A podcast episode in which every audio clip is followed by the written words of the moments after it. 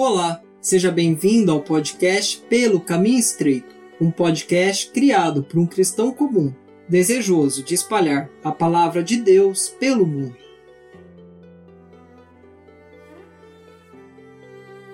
Você está escutando ao programa Breves Reflexões, um programa onde explico um pequeno texto da Bíblia que possa servir de estudo e de devocional futuro. Espero que goste. A reflexão de hoje será baseada no texto de Lucas 23, de forma especial no momento da crucificação de Jesus Cristo, nosso Senhor, como diz no versículo 33 em diante. E, quando chegaram ao lugar chamado Caveira, ali o crucificaram, e aos malfeitores, um à direita e outro à esquerda. E dizia Jesus: Pai, perdoa-lhes, porque não sabem o que fazem. E repartindo as suas vestes, lançaram sortes. E dizendo: Se tu és o rei dos judeus, salva-te a ti mesmo. E também, por cima dele, estava um título, escrito em letras gregas, romanas e hebraicas. Este é o Rei dos Judeus. Sabemos muito bem que a paixão de Cristo se encerra quando ele é levantado no madeiro sobre o Calvário. A morte de Cristo encerra todas as profecias que apontavam para o Messias. Tudo o que foi previsto pelos profetas se cumpre em Jesus Nazareno. Pilatos era o juiz terreno de Cristo e ele o considerou inocente. Pilatos questiona Jesus se ele era o rei dos judeus. Jesus não responde, mas ele era. Como disse no lava-pés: Vós me chamais mestre e senhor, e dizeis bem, porque eu o sou.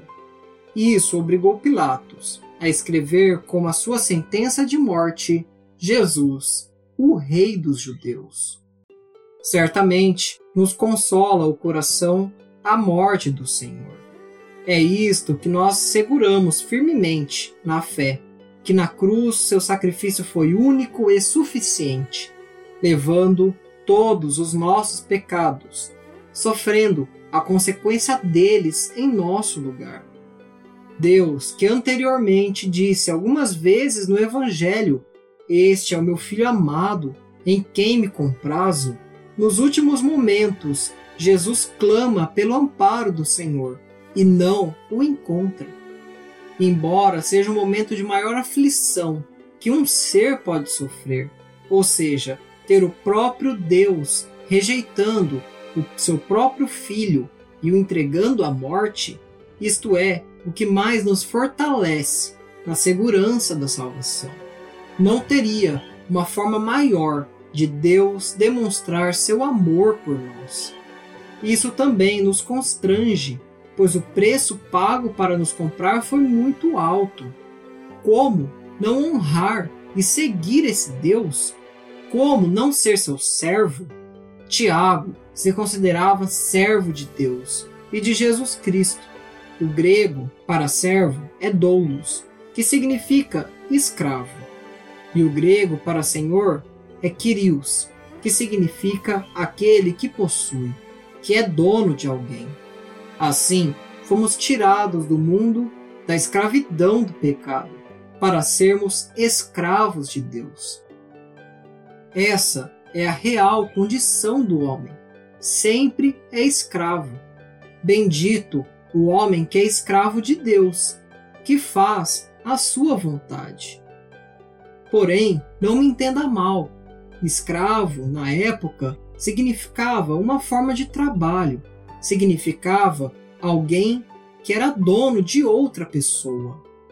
Devemos lembrar que Deus é todo-poderoso e é todo amor e infinitamente benigno. Essa palavra não tem qualquer conotação negativa que trazemos hoje pelo histórico do nosso país, por exemplo.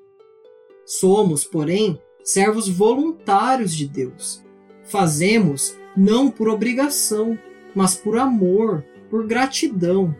Já o mundo é escravo do pecado e não tem outra opção a não ser fazer o mal. Que triste condição dessas pessoas, pois carregam em si mesmo aquela palavra escravo, porém no seu sentido mais negativo possível.